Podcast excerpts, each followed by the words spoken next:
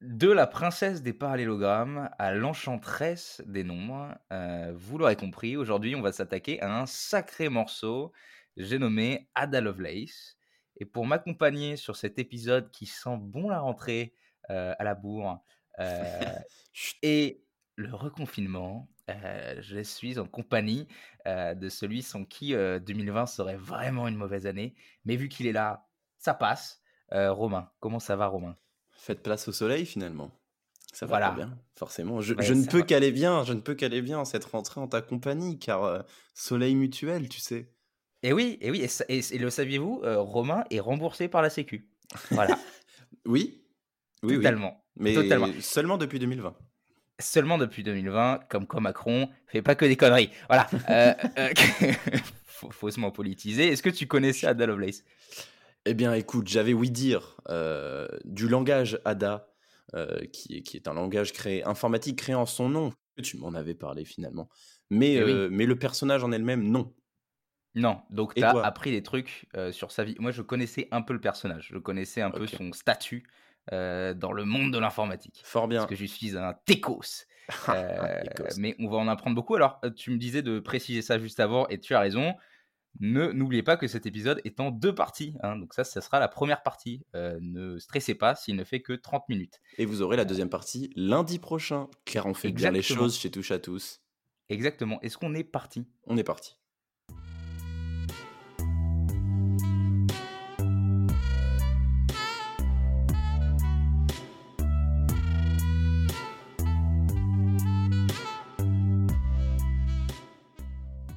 Avant de commencer à parler d'Ada Lovelace, puisque finalement c'est d'elle dont on va parler aujourd'hui, on vous l'a déjà dit, on va vous faire un petit point contexte parce qu'on sait que vous en êtes friand. Alors Ada Lovelace, elle va naître au début du 19e, et en gros cette période-là, c'est la révolution industrielle qui, elle, pour le coup, est à cheval entre le 19e et le début du 20e. Rappel pour ceux qui ne se souviennent pas, ça veut dire qu'on passe d'une société à dominante agraire et artisanale vers une société commerciale et industrielle. Donc ça, c'est révolution industrielle. Pour être précis, sur ces années-là dont on va parler, euh, c'est marqué par la deuxième phase de la révolution, donc c'est celle du chemin de fer et de la métallurgie. En Angleterre précisément, même si c'est en gros la même affaire pour toutes les villes et tous les pays euh, d'Europe, et, eh ben, euh, et même ailleurs, on a des villes qui deviennent des, carrément des marqueurs des clivages socio-économiques. Parce que dans ces... Alors Guillaume a envie de faire une vanne, je sens, parce qu'il est pas. Oui, non mais oui, non mais parlons des clivages socio-économiques, s'il vous plaît, Romain.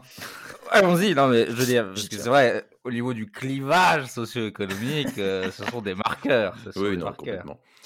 Oui, Bon, non mais pour t'expliquer et pour expliquer à notre auditeur, à nos auditeurs, en gros, la course au progrès, au progrès, elle va carrément pas bénéficier à tout le monde puisque ça va creuser l'écart entre, attention, deux mots qui vont te faire rire, prolétariat et bourgeoisie. Tu veux dire euh, que ça, ça, ça approfondit le clivage socio-économique, c'est ça que ah oui, ni plus ni moins. D'accord. À cet écart du clivage socio-économique, toujours important de le rappeler, vont s'ajouter les lois d'Élisabeth sur la pauvreté. Alors Élisabeth euh, qui est actuellement à la tête de l'Angleterre, enfin de la, Grande-Bretagne. Alors, actuellement plus maintenant. Alors actuellement plus maintenant. Voilà, non, si, parce que je veux bien qu'elle soit très vieille. Actuellement, de l'épisode. Oui, voilà. Donc ces lois sur la pauvreté, elles vont carrément encore plus enfoncer les indigents, sans terme péjoratif. Malgré cette réalité, du coup, la Grande-Bretagne, elle est quand même dominante globalement sur le monde et sur la première moitié du 19e, plus vaste empire colonial, euh, plus important investisseur à l'étranger. Pour vous donner un chiffre, c'est un cinquième de la production mondiale globale de tout. Et cette suprématie, elle est carrément accentuée sous le règne de Victoria Ier, parce qu'on n'a pas encore dit, mais en gros, c'est l'époque victorienne, victorienne pardon, au moment où naît Ada. Et en gros, c'est carrément l'âge d'or de la Grande-Bretagne, économiquement parlant, en termes de commerce, d'art, de littérature, presque tout. L'industrie. L'industrie aussi, ouais. Euh, et, c'est un peu aussi les derniers temps de paix, déjà discutables parce qu'on a les clivages socio-économiques. Socio-économiques. Mais euh, derniers temps de paix avant la guerre totale et toutes les souffrances qui s'en suivent, dont vous connaissez évidemment les détails. Et puis voilà. D'accord. Et bah, Ada, là-dedans, Ada Lovelace, née Ada Byron. Euh, le même jour que le, Alors, elle naît le 10 décembre d'abord. Oui, oui, hein, et c'est le même jour que qui? Eh ben, la sœur de Céline. Voilà, Claudette, euh, Claudette Dion, la, sœur de Céline. Dion. Voilà, qui est aussi chanteuse. Elle est aussi chanteuse. Et ça me semblait important de remettre l'église au centre du village. Euh, Claudette aussi, elle fait des singles, ok? Voilà. Donc, donc elle naît à Londres, dans une famille qu'on pourrait qualifier de, de bordélique, sauf mon respect. elle naît d'un papa qui est poète et alcoolique. autant dire poète dans ces années-là. Bah oui. non mais, non, mais je veux dire, ça va ensemble c'est le 19e, euh, dont, les frasques vraiment euh, alimentent toutes les rumeurs euh, de la bourgeoisie, la bourgeoisie londonienne, hein, parce que lui est un bourgeois, et alors il fait des trucs, il tire au pistolet sur les murs de sa baraque, il s'éclate à l'opium, il a, ça c'est rigolo, il a un ours apprivoisé, et ça c'est sympa. mais, mais, en dehors d'un gros crackhead qui ressemble plus à un russe qu'à un anglais, euh, c'est oui. il est quand même. Alors ça, c'est une attaque très très dure, ça. très très dure. Je, sais qu'on est surveillé par le KGB et je tiens à désolidariser tout, tout, de suite de ses propos. Euh, non, mais il est quand même considéré comme un des plus importants représentants du romantisme anglais en termes de littérature. Donc, euh, oui, oui, c'est le mec C'est une pointure, mais c'est juste un peu le, le bad boy du moment. C'est un peu le, leur, leur Michael Vendetta à eux. Ouais au niveau de la pointure surtout. donc ça c'est papa, monsieur, monsieur Byron, Lord Byron, et puis il y a maman qui s'appelle Annabella Lovelace, pardon, et qui Rank, les... de, de, nom de naissance. De nom de jeune fille. Je voulais le préciser. Bien vu. qui est l'extrême opposé de son mari. Elle. Ah, complètement. C'est pas du tout. c'est elle qu'on appelait notamment la, la, la princesse des parallélogrammes, et qui est vraiment une femme droite droite dans ses baskets, euh, très cartésienne, euh, qui adore les, sciences, les sciences dures. et d'ailleurs, euh, la société londonienne, la haute société londonienne, pensait que marier Lord Byron avec une femme aussi droite qu'Annabella le réglerait. Et bah c'est chier. Non, ça ne marchera pas. Ah, c'est chier à un tel point qu'Ada, elle va pas connaître son père. Elle va, elle va en subir le poids de sa réputation, mais elle va pas le connaître parce que sa mère le quitte en 1816 à la suite de quatre tentatives de viol en état d'ivresse. Donc non, il a, elle avait pas, enfin, ça l'avait pas du tout canalisé. C'était complètement un fou furieux ce mec. Et alors c'était totalement un fou furieux et elle a eu un petit stratagème et ça c'est assez intéressant de le noter pour pour divorcer hein, parce que le divorce c'était pas quelque chose de, de fandard hein, à l'époque. Mmh. c'est qu'elle elle, elle, a fait courir des rumeurs qui apparemment étaient relativement vraies dans la cour londonienne de l'époque comme quoi il aurait il aurait eu un, situation d'adultère, hein, qui était euh, interdit euh, par la loi à l'époque, euh, qu'il aurait été chopé en train de faire un acte homosexuel, d'homosexualité, qui aussi était interdit par la loi à l'époque. Donc en gros, elle essaye de l'accuser de plein de trucs qui sont peut-être vrais, je crois que la majorité était vraie, pour laver son nom à elle et pouvoir faire en sorte qu'ils se séparent tous les deux. En tout cas, il va accepter puisqu'il va signer l'axe de séparation le 21 avril et il va quitter le Royaume-Uni pour toujours du coup, bah, il va plus jamais revoir son ex-femme, du coup, et sa fille. Sa fille qui a alors deux mois, exactement, qui a alors deux mois, qui a le malheur d'être une fille, parce que lui, il voulait un, il voulait un garçon. Alors, malheur d'être une fille pour lui. oui, voilà. Non, pour moi aussi. Non, je tiens, à... non, je tiens à exprimer mes idées. Guillaume, il faut cacher cette part de toi. Non, non, mais oui, lui, il voulait un, glorieux fils. Bon, bah, c'est chier. Et du coup, tu as raison de dire qu'il signe l'acte de séparation et qu'apparemment, il voulait pas trop se rapprocher d'Ada parce que légalement, il aurait pu avoir la garde d'Ada s'il avait voulu. Oui. ce qu'il n'a pas fait. et finalement, il mourra. Alors, on va clôturer ici le chapitre de son père. Il mourra quand on aura 8 ans. Euh, concrètement, elle l'aura jamais connu. Elle aura connu que ses frasques et sa réputation. C'est clair. Mais du coup, Ada, elle va être élevée uniquement par sa mère, qui elle, pour le coup, était à fond dans les maths, et elle va faire en sorte que sa, fille marche dans ses pas pour l'empêcher complètement de suivre la voie de son père. Donc, elle va la consacrer complètement aux maths et rien d'autre. Ouais. Donc, elle va avait peur. elle avait peur que sa fille euh, chope les déviations ah, morales. Ah, carrément, elle était flippée. Du coup, elle va être encadrée par des tuteurs qui vont lui assurer une formation en maths et sciences. Et ça, pour le coup, c'était carrément inhabituel pour l'époque parce que une jeune fille noble, normalement, n'avait pas du tout accès à ce genre de formation qui était réservée aux hommes. Alors pourquoi? Euh, Déjà parce que la société était complètement sexiste, mais surtout, il y avait une raison particulière qui était invoquée. C'était, attends, accroche-toi bien, euh, on considérait que les femmes pouvaient pas avoir les capacités mentales et physiques pour exercer le travail scientifique ce, voilà, ce qui a été euh, prouvé par, euh, par Marie Curie, finalement, euh, ça marche. bah, du coup, n'en déplaise aux hommes, hein, mais Ada, elle va carrément adorer les sciences pour le coup. En plus, elle a des sacrées prédispositions, ce qui va émerveiller que les son sciences, hein. entourage. Oui, pour, Pas que les sciences. que Ah bah, parce qu'au programme, tu l'as dit, il y a la science beaucoup, mais il y a aussi de l'histoire, il y a de la géo. Mmh. Euh, elle, par exemple, elle adore la métaphysique, euh, enfin plein de trucs comme ça. Et elle a les meilleurs tuteurs. Mais donc, tu disais quoi sur les sciences Elle va. Bah, du coup, elle va carrément adorer, ce qui va faire qu'elle va être émerveillée par tout son entourage, euh, ses tuteurs, et même son père va, va carrément être fier d'elle. Donc, euh, lui qui voulait un fils, finalement, bah, il est bien content d'avoir une fille qui a une pointure en maths. À distance, À exactement. distance, finalement, c'était un ça, amour par Zoom. C'est à la pointe, tu vois. Pas. Ingénieux, quoi? Mmh. Euh, non, mais comme ça, ça a l'air d'être une enfance euh, chouettos, mais la réalité, c'est que sa mère est quand même assez tyrannique avec elle dès son enfance, euh, que cette éducation, elle est très très dure, que maman, elle est jamais à la maison parce que maman, elle fait des cures parce qu'elle est tout le temps malade et elle fait des cures nulles. Du coup, elle est jamais à la casa. Et à la casa, pour, euh, pour la remplacer, euh, il y a des espèces de harpies, elle les appelle les harpies, je crois, euh, Ada, qui sont un peu les copines de sa mère, qui l'encadrent moralement et qui n'hésitent pas à être un peu tyrannique avec, avec la pauvre petite Ada. Euh, donc, elle a la science et, et- et l'académique pour s'échapper, mais le quotidien est assez difficile pour Ada, qui aussi souvent euh, se tape des, des crises de maladie. Et son Euh, quotidien va ça, être marqué en plus par un- un- une grosse observation par la, la- la sphère scientifique. Parce que comme l'effort ouais, intellectuel, c'était une affaire d'homme, eh ben, ces études vont carrément faire l'objet d'observa- d'observations pour évaluer les conséquences d'une formation sur une femme. Donc d'une formation scientifique. Alors, voir si ça les tue. non, mais c'est exactement. Ils, ils vont partir dans des délires. Ils vont dire Ouais, alors elle a des nausées, des douleurs abdominales, quelques palpitations. Hmm, ça, Ce c'est qui était vrai, mais Ce qui était euh, vrai, mais complètement pas lié aux sciences, parce qu'elle avait juste des maladies constamment. Et du coup, ces, ces observations, elles étaient prévues et presque attendues, donc ça les arrangeait carrément.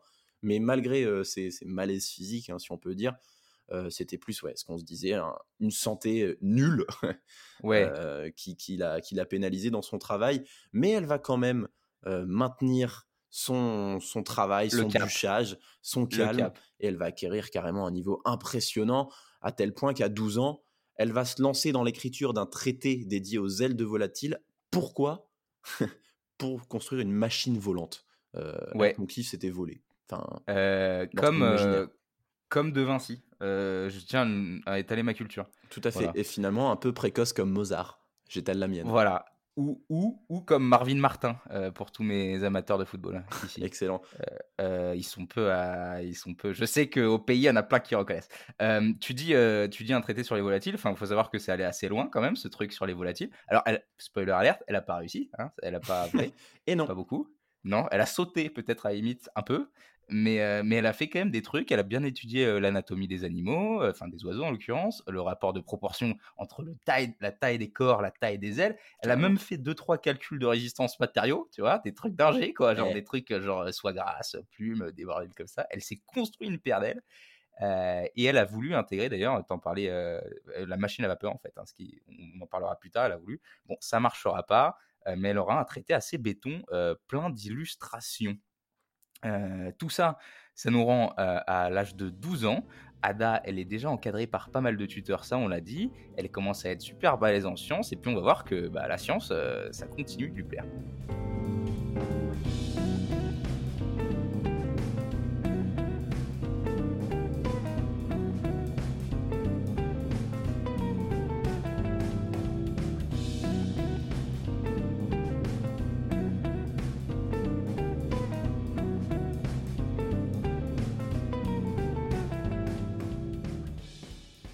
Alors, si Ada est à fond dans les sciences, euh, ça tombe bien pour elle, parce que le 19e siècle, si vous êtes un scientos, euh, c'est the place to be.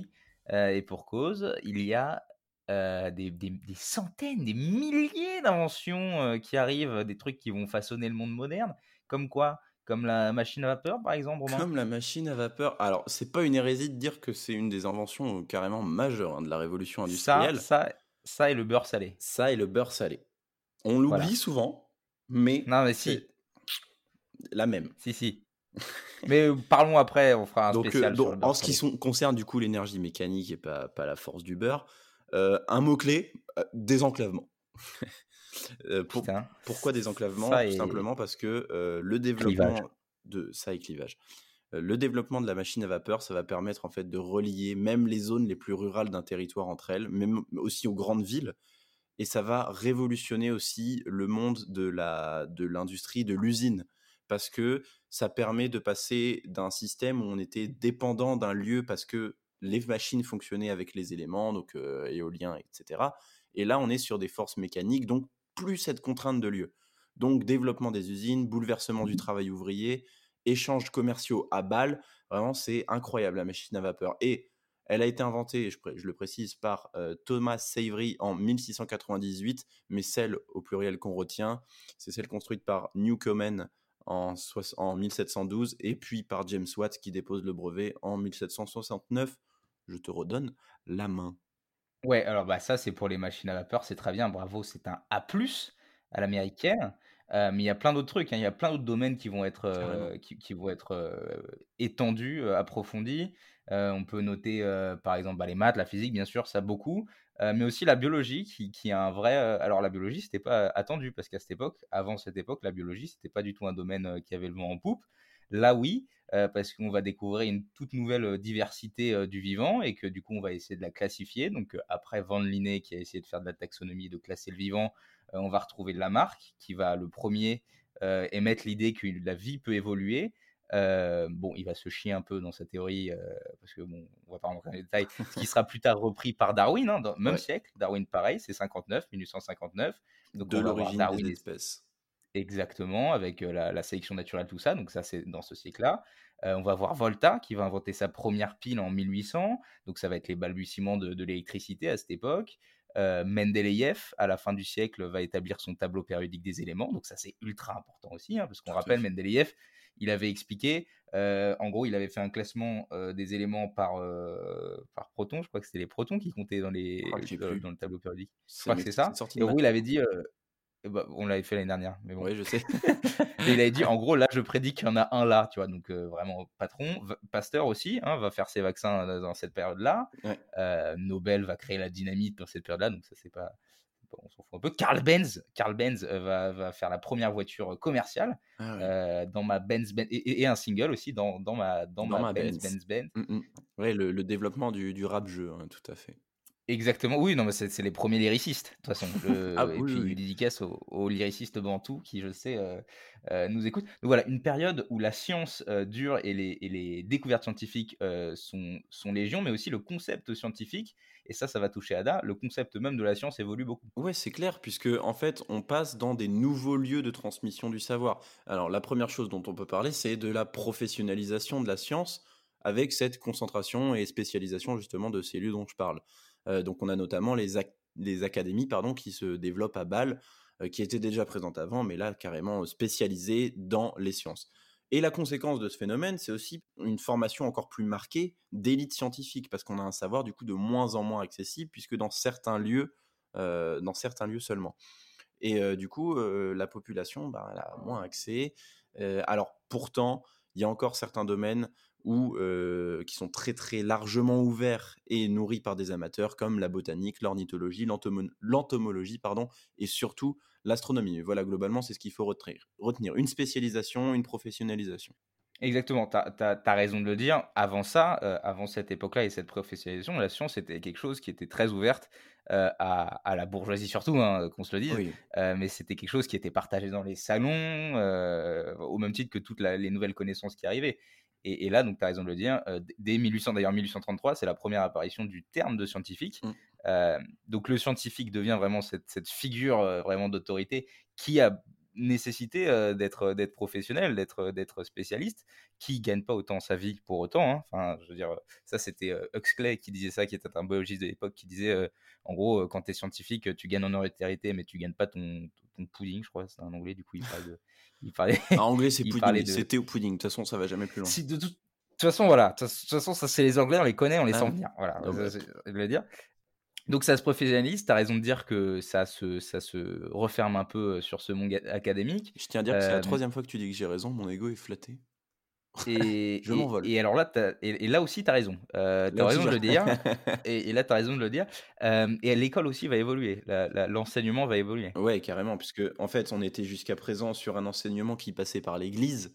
Donc très fermé, très limité. Donc scientifique. donc scientifique, pas du tout, vraiment pas. Non, non, mais dans, dans, sa pratique et, la transmission, la, change la science pardon, va carrément changer parce que on a le développement des lieux dédiés au travail scientifique et surtout, c'est cette rupture avec l'enseignement par l'Église qui est désormais pris en charge par l'État dans un objectif un peu de laïciser le pays. Donc on marque encore, encore plus la séparation entre Église et science. Et du coup, grâce à ça, ben, un développement fulgurant des institutions scientifiques, comme en France par exemple, on a le Collège de France ou encore le Muséum d'histoire, euh, Muséum national d'histoire naturelle. Ou le, ou le lycée Pierre Mendès France, ou le, euh, à Tournai. À Tournai. Voilà, qui est une institution. Oui. tu fais de la pub. Non, mais voilà, c'est à peu près tout ce qu'il faut comprendre. Quoi. Voilà, et, et, au niveau des femmes, euh, et c'est intéressant de le préciser parce que Ada, finalement, en est une. Euh, au-delà de bien sûr tout, le reste. Hein. au niveau des femmes, dès les années 1870, il y a certaines universités qui s'ouvrent pour, les femmes, mais il faudra attendre 1890 pour que les femmes soient autorisées à étudier dans les mêmes universités que les hommes. Donc quand Ada naît, en 1815, et quand elle grandit finalement, parce qu'on verra, elle mourra à la fin des années 1850, elle n'a elle a pas accès à, cette éducation académique, et c'est ce qui explique notamment le fait qu'elle suive un enseignement à la maison, au, CNED finalement. c'est le, c'est le CNED qui est donc voilà. Donc ça explique qu'elle a ce truc là en fait elle, tombe à une période où la science commence à se professionnaliser à s'ouvrir aussi aux femmes, mais pas tellement. Du coup, elle est dans l'entre-deux de l'amateurisme, de la mmh. curiosité, mais aussi de la professionnalisation. Donc, il y a encore un semblant de partage. Puis, très mal vu. Puis encore très très mal vu la place des femmes dans les sciences et en général ah dans la société. Donc hyper difficile d'évoluer dans ce contexte-là. Mais justement, totalement. Pour rebondir sur les femmes, parlons-en d'une qui a un peu changé mine de rien la vie d'Ada, Marie Mary Somerville que Ada va rencontrer à, à 17 ans qui devient un peu sa, nouvelle tutrice, qui était une chercheuse renommée et auteur, euh, autrice, auteur, je ne sais pas exactement comment on dit, scientifique du 19e, qui va carrément l'encourager à, progresser euh, dans, les maths, parce qu'elle, elle, elle, voit que ça fonctionne pour elle, elle, est déjà une institution dans le domaine, donc elle va carrément lui dire, vas-y, euh, continue. Et justement, grâce à Mary Somerville, Ada va faire une rencontre qui, pour le coup, va carrément changer sa vie et dont l'épisode va largement parler. C'est le, le mathématicien. Bah, bingo. C'est Jean-Pierre Papin. Elle va travailler tout ce qui est surface, tout ce qui est hors jeu. Ça, ça va être carrément, carrément ça. Ciseaux retournés. Et tout à fait, ciseaux retournés. Non, mais plus sérieusement, en 33, elle va rencontrer euh, Charles Babbage, qui était un mathématicien mhm. euh, reconnu, professeur à l'université de Cambridge, considéré carrément aujourd'hui comme, attends, père des ordinateurs modernes. Voilà, professeur, professeur lucasien, qui est un titre. Euh, titre qui a été partagé par des gars comme Newton et plus récemment Hawking. Balèze. Donc voilà, donc pointure. Donc pointure. Euh, et tu l'as dit, elle le rencontre où alors? Ah, je sais plus. Franchement, dans un salon. Je sais plus. Dans une fiesta, dans une fiesta, dans une fiesta de la haute, parce que comme on a dit, c'est à cheval et il y a encore finalement cette curiosité et cette fiesta de, la haute avec euh, des scientifiques. Mmh. Oui, parce que ça, c'est aussi un autre, c'est un autre lieu aussi de, l'exercice de la science. C'est qu'il y a énormément de salons, de traités qui sont écrits. C'est carrément un melting pot. Oui, non, mais quand même, mine de rien, mais ça, ça change, mais c'est encore, c'est encore très, très en, pratique. Exactement, parce qu'elle, à 17 ans, elle commence à entrer à faire ses armes dans la cour. Alors, elle est bien appréciée, euh, parce que d'un côté, elle est élégante, donc euh, les gens apprécient. Mais d'un autre côté, elle est brillante, donc euh, les gens apprécient. Et donc là, tu as raison de le dire, elle tombera sur, sur, sur Charles Babbage, euh, qui va la prendre son son très vite. Il va la kiffer directement. Et là, euh, on part dans un tout autre épisode de la vie de Dada qui est euh, bah, plus du tout scientifique, bizarrement.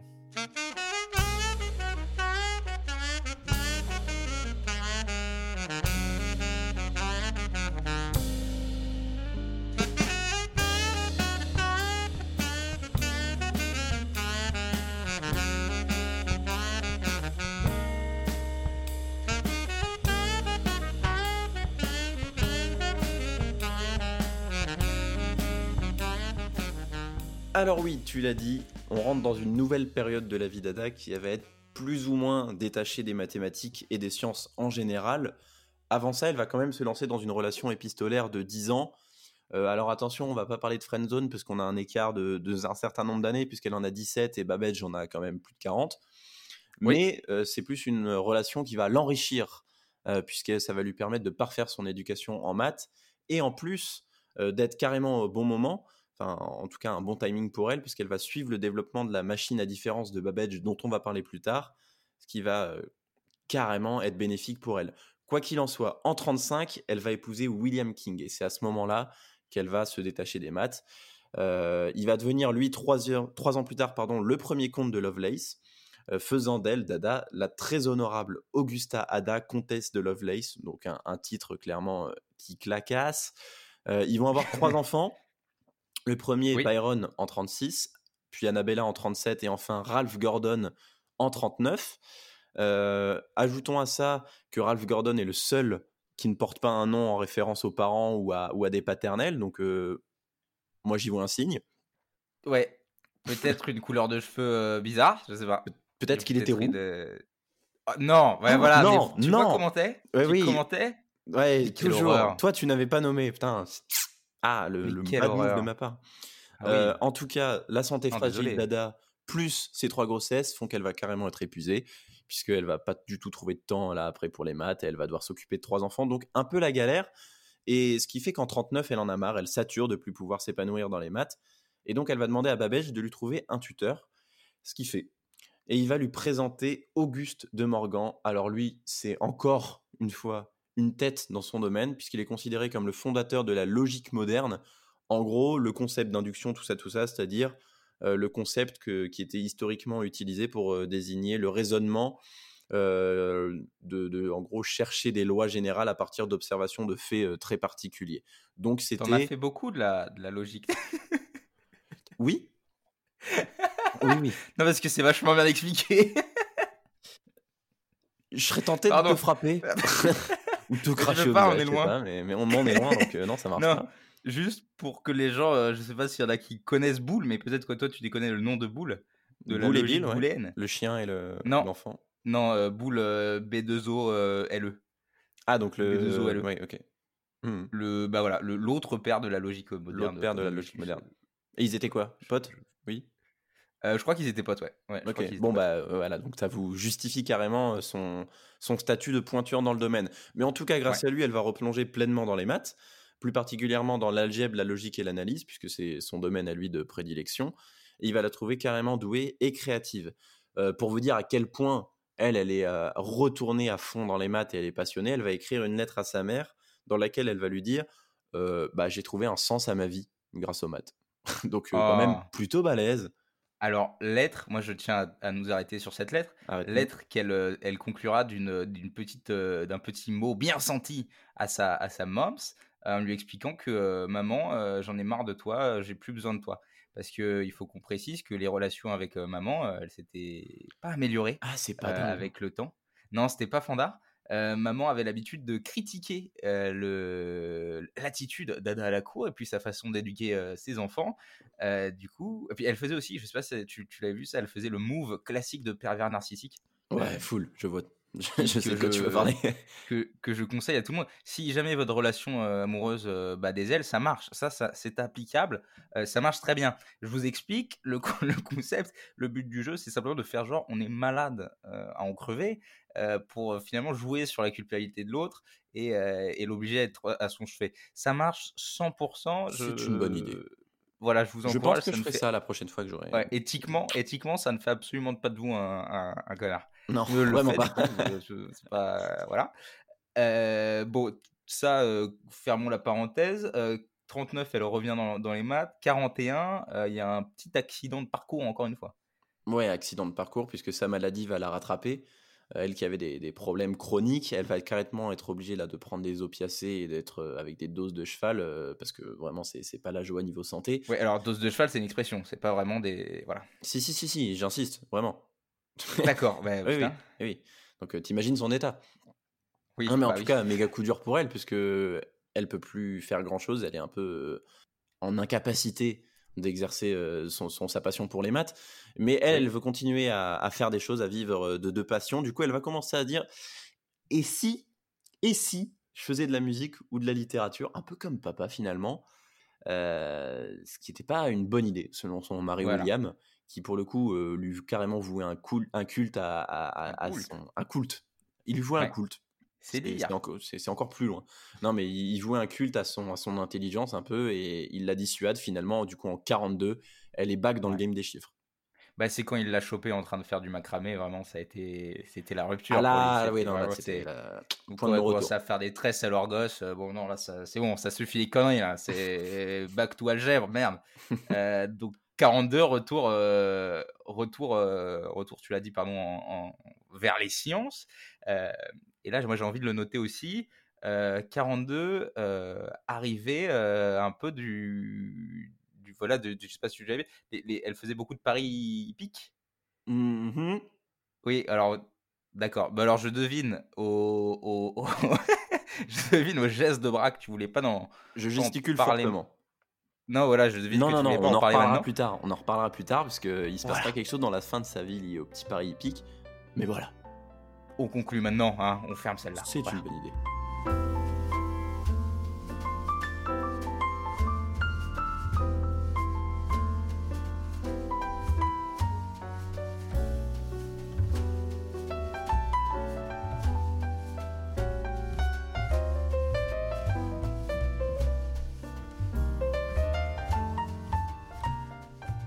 Top, fin, fin de partie. Ça suffit de conneries, là, on arrête de, de sourire que ça va euh, dans, dans, dans le bus. Ça suffit. Euh, la prochaine arrive bientôt, faut, faut pas s'en faire. Lundi On prochain, espère que.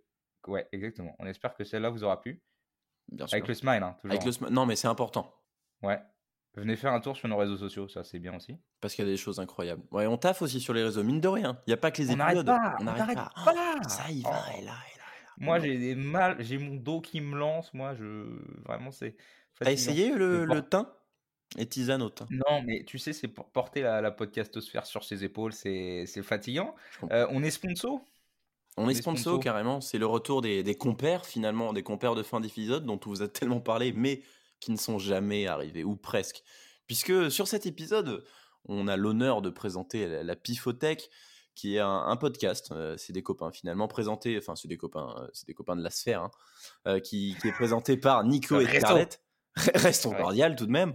Euh, et, et en fait, euh, leur principe à eux, c'est tout simplement qu'ils vont piocher dans leur discothèque et vous présenter un peu des titres au hasard en vous racontant des anecdotes, euh, si c'est lié à leur enfance ou quoi. Ils vont vous parler précisément du titre, euh, du groupe, de, de l'artiste. Et c'est franchement très sympa. Ça fait un peu discussion au coin du feu entre copains. Moi, j'aime. Ouais, c'est non, c'est super. Ça fait un peu aussi radio pirate. C'est super. Et puis on, a- on apprend plein de trucs, on découvre Ouais. pas mal de trucs. Nous, ce qu'on peut se dire, c'est si tout va bien, rendez-vous dans une semaine et vous allez voir que pendant la partie qui suit, on va en apprendre un peu plus sur ce qui fait d'Ada Lovelace la patronne euh, de l'informatique. Ciao Ciao.